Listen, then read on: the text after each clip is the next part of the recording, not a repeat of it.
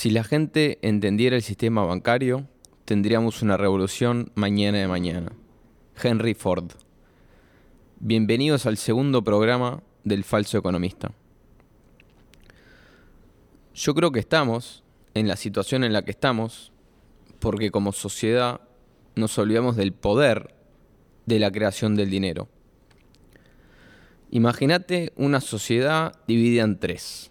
Por un lado está la gente, por otro lado están los políticos, que son elegidos por la gente.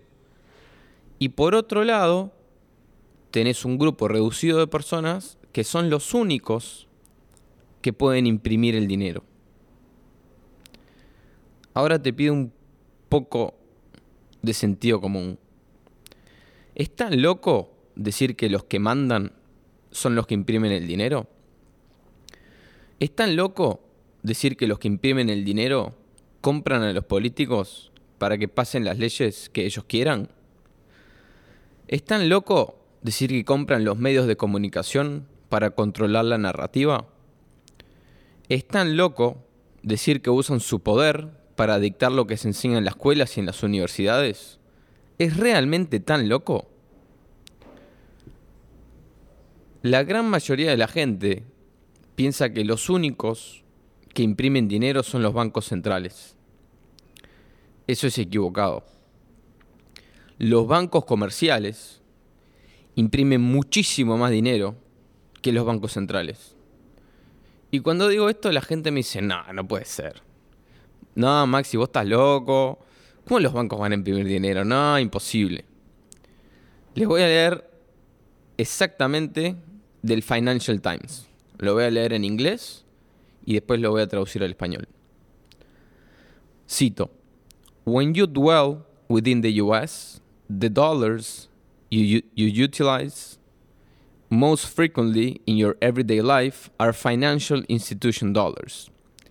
Your financial institution creates them when it loans you cash, then deposits, deposits them in your account. Lo voy a traducir al español. Cuando uno mira dentro de Estados Unidos, los dólares que utilizas en tu día a día son dólares de instituciones financieras. Tu institución financiera los crea cuando te presta dinero y luego los deposita en tu cuenta. Mírenlo por ustedes mismos. El artículo se llama Let's all please stop calling dollars fiat money y están en Financial Times. Y mira que yo hablo con gente que trabaja en bancos y ninguno sabe que es realmente así como funciona. Yo les digo esto, les digo, mira, no, yo cuando sea grande quiero tener un banco porque imprimo dólares o lo que sea, cualquier moneda, la presto y me pagan interés y aparte me devuelven el capital, un capital que yo no tenía. Y me miran y es como si les estuviera hablando en chino. Entonces el hecho de una persona trabajar en, en un banco o en el sistema financiero durante 20 años, o 30 o lo que sea, no quiere decir que entienda realmente lo que está pasando y cómo funciona el sistema bancario. Es más, cuanto más tiempo la gente pasa dentro de un sistema bancario, menos entiende cómo realmente funciona. En este podcast les voy a explicar cuál es el Ponzi de los bancos. ¿Cómo funciona el sistema? El sistema se llama Sistema de Reserva Fraccionario, o más conocido como encaje. Entonces, por ejemplo, en Estados Unidos el encaje es de 10%. Quiere decir que los bancos tienen que tener, si prestan, por ejemplo, 100 dólares, tienen que tener 10 en reservas. O sea, el 10% de los préstamos que hacen los tienen que tener en reservas. Entonces vamos a hacer un ejercicio corto para que vean cómo funciona. Vamos a decir que una persona tiene 100 dólares y va y los deposita en el banco. El banco de esos 100 dólares puede prestar 90, porque acordate que tiene el 10% de encaje, entonces se tiene que quedar con 10 en reserva. Pero la los 100 dólares que la persona depositó, la persona puede ir mañana y retirarlos. Entonces, antes habían 100 dólares y ahora hay 190. Porque el que fue y los depositó, después los sacó, entonces esa persona tiene los 100 dólares, pero aparte están los 90 dólares que el banco prestó. Entonces vamos a continuar este ejercicio. La persona va con 100, el banco presta 90, ahora es 190. La persona que pidió prestado 90 va y se compra una moto. El que le vendió la moto agarra los 90 y los lleva al banco y los deposita. El banco de esos 90 presta 81 porque tiene que tener el 10%, o sea 9, en reserva. Entonces, habían 190 dólares y ahora hay 271. 190 más 81. La persona a la cual le prestaron los 81 va y se compra una cámara de fotos. La persona que le vendió la cámara de fotos tiene los 81 dólares, va al banco, los deposita, y el banco ahora presta 73, en realidad 72 punto algo, pero para hacer la cuenta más fácil, 73, que es el 90% de 81. Entonces antes, antes había 271, más los 73, hay 344. De los 100 dólares con los que empezamos, ahora hay 344. O sea que el banco creó de la nada 244 dólares. Y esos 244 dólares que la gente le debe al banco, le debe eso más los intereses. Entonces el banco no tenía nada y ahora tiene 244 más intereses. Loco, ¿no? Por un lado está el sistema, ¿no? Este que acabo de describir de cómo los bancos imprimen el dinero. Pero vamos a hablar un poquito de la historia. ¿Alguna vez te preguntaste de dónde vienen los bancos? ¿Cuál es la historia de los bancos? ¿Y por qué le tienen tanto miedo a una corrida bancaria? La gente, antes, guardaba su oro y su plata en el orfebre. En, en orfebre en español, goldsmith en inglés. Y el orfebre emitía recibos. Le podemos llamar billetes. Los billetes son simplemente recibos por el oro y la plata que está guardado. El oro y la plata son el dinero. Pero por comodidad, la gente comercializaba en esos recibos, para no andar con el metal de arriba para abajo. Y iba todo bien, pero el orfebre en un momento se dio cuenta que nadie venía y reclamaba su oro o su plata. La gente transaccionaba en los recibos o billetes y nadie venía a reclamar su metal. Entonces, ¿qué, hacían algunos? Empezaban a emitir más recibos y prestárselo a la gente para cobrar los intereses.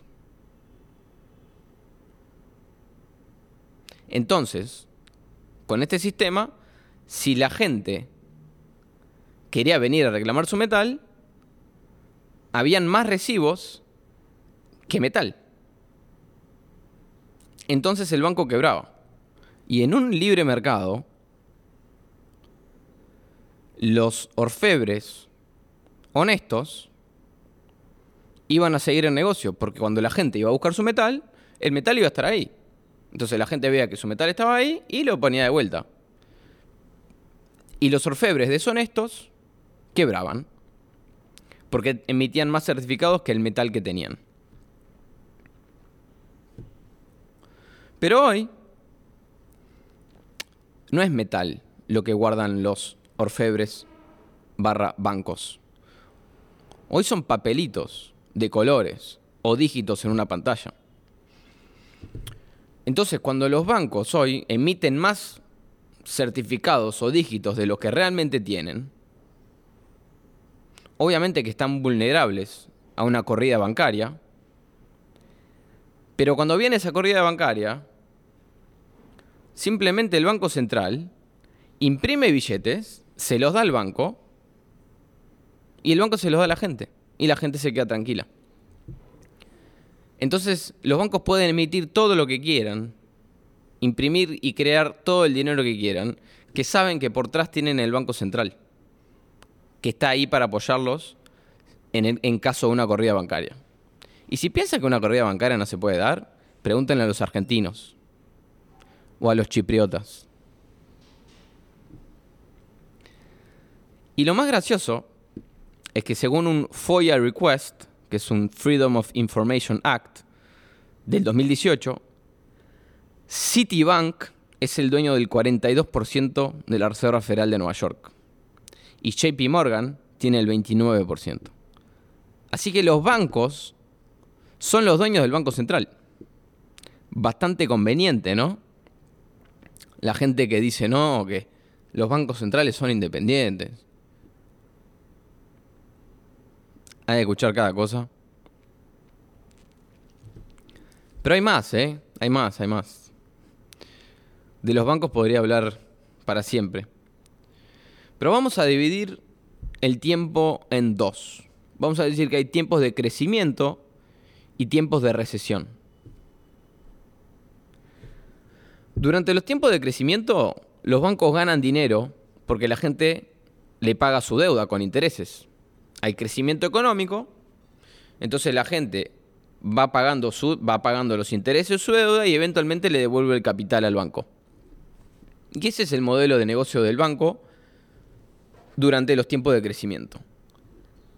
Pero en los tiempos de recesión, cuando vos te quedás sin trabajo y sin un peso, ¿qué te pensás que le pasa al banco? Como vos no podés pagar tu deuda, el banco se queda con tu colateral. Porque el banco no te va a prestar nada si vos no pones un colateral, como una casa o como tierras o metales preciosos. Entonces cada vez que vos pedís un préstamo tenés que dejar un colateral, una garantía. Y si vos no pagás tu deuda, el banco se queda con el colateral. Eso es lo que pasó en 2008 cuando los bancos hicieron lo que se llama ejecución hipotecaria o foreclosure en inglés. Se quedan con tu casa porque vos no pagaste la deuda. Entonces ellos apretan botones y crean dígitos en una pantalla y te cobran intereses. Y si vos no los pagas, se quedan con tus activos reales, como tu casa. buen negocio, ¿no? Y la gente se piensa que la crisis del 29, la Gran Depresión, fue por que se cayó la bolsa y un montón de otras cosas. Pero en realidad lo que pasó en el 29, lo de la que se cayó la bolsa fue simplemente la historia, la fachada. La verdadera historia del 29 es que las grandes corporaciones agrícolas, junto con los bancos, quebraron a los pequeños productores, quebraron a los pequeños granjeros. Y estas corporaciones compraron estas granjas y estas tierras por centavos. Esa es la verdadera historia de la Gran Depresión. No cuando se cayó el mercado en el 29, que en realidad se empezó a caer en el 29 y terminó a caer en el 32 la verdadera historia del 29 son las grandes corporaciones utilizando los bancos para sacar del negocio a los pequeños productores. Lo hacen a través de la tasa de interés, que otro día voy a explicar el, el mecanismo. Pero esa es la verdadera historia.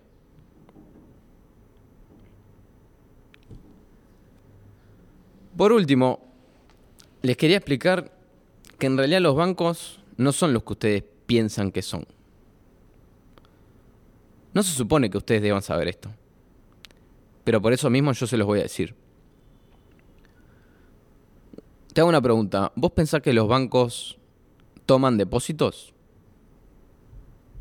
Respondela en tu cabeza. ¿Vos pensás que los bancos toman depósitos? Y la otra pregunta es, ¿vos pensás que el banco presta dinero? Si respondiste que sí a las dos preguntas, te equivocaste las dos veces. Los bancos no toman depósitos y tampoco prestan dinero. Lo voy a repetir. Los bancos no toman depósitos y tampoco prestan dinero. Cuando vos depositas dinero en el banco, depositas entre comillas, legalmente vos se lo estás prestando al banco. A los ojos de la ley, la palabra depósito simplemente no existe. No es un término legalmente definido. Los bancos reciben dinero prestado de la gente. El número que vos ves en tu cuenta es simplemente un registro de la deuda que tiene el banco contigo. ¿Vos pensás que los bancos prestan dinero? Si tu respuesta es que sí, estás equivocado de vuelta. Los bancos están en el negocio de comprar títulos financieros. Cuando vos pedís dinero prestado del banco, prestado entre comillas, ellos en realidad están comprando un bono tuyo. Vos le estás vendiendo una promesa de pago. Eso es un título financiero.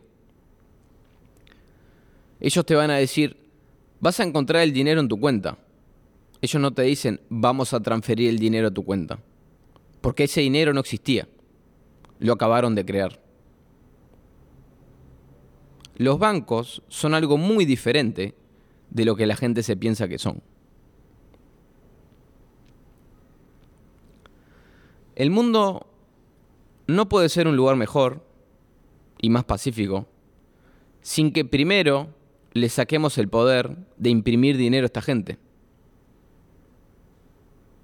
Nadie debe tener el poder de imprimir dinero. Otro día voy a hablar de lo, cómo sería un sistema financiero honesto. Nadie puede imprimir dinero. Aparte, ¿a vos te parece justo? Ponele que un amigo tuyo viene con una oportunidad de negocio, pero vos no tenés el capital para invertir. ¿Qué haces? No puedes hacer nada. Si vos no tenés capital y hay una oportunidad de negocio muy buena, vos no, no podés invertir porque no tenés el capital. ¿Vos podés imprimirlo de la nada y prestarle dinero? No. Pero los bancos sí. Los bancos pueden y lo hacen. ¿Te parece un sistema justo? ¿Te parece un sistema sustentable en el tiempo? Mientras vos te levantás a las 7 de la mañana, te comes el tránsito y vas a trabajar, o te pasás 10 horas al día en llamadas de Zoom, esta gente simplemente aprieta un botón y crea dinero. Mirá el negocio del banco. Tienen un producto infinito, controlan el precio, o sea, la tasa de interés, y tienen demanda infinita. El dinero, por definición, tiene demanda infinita. Tremendo negocio.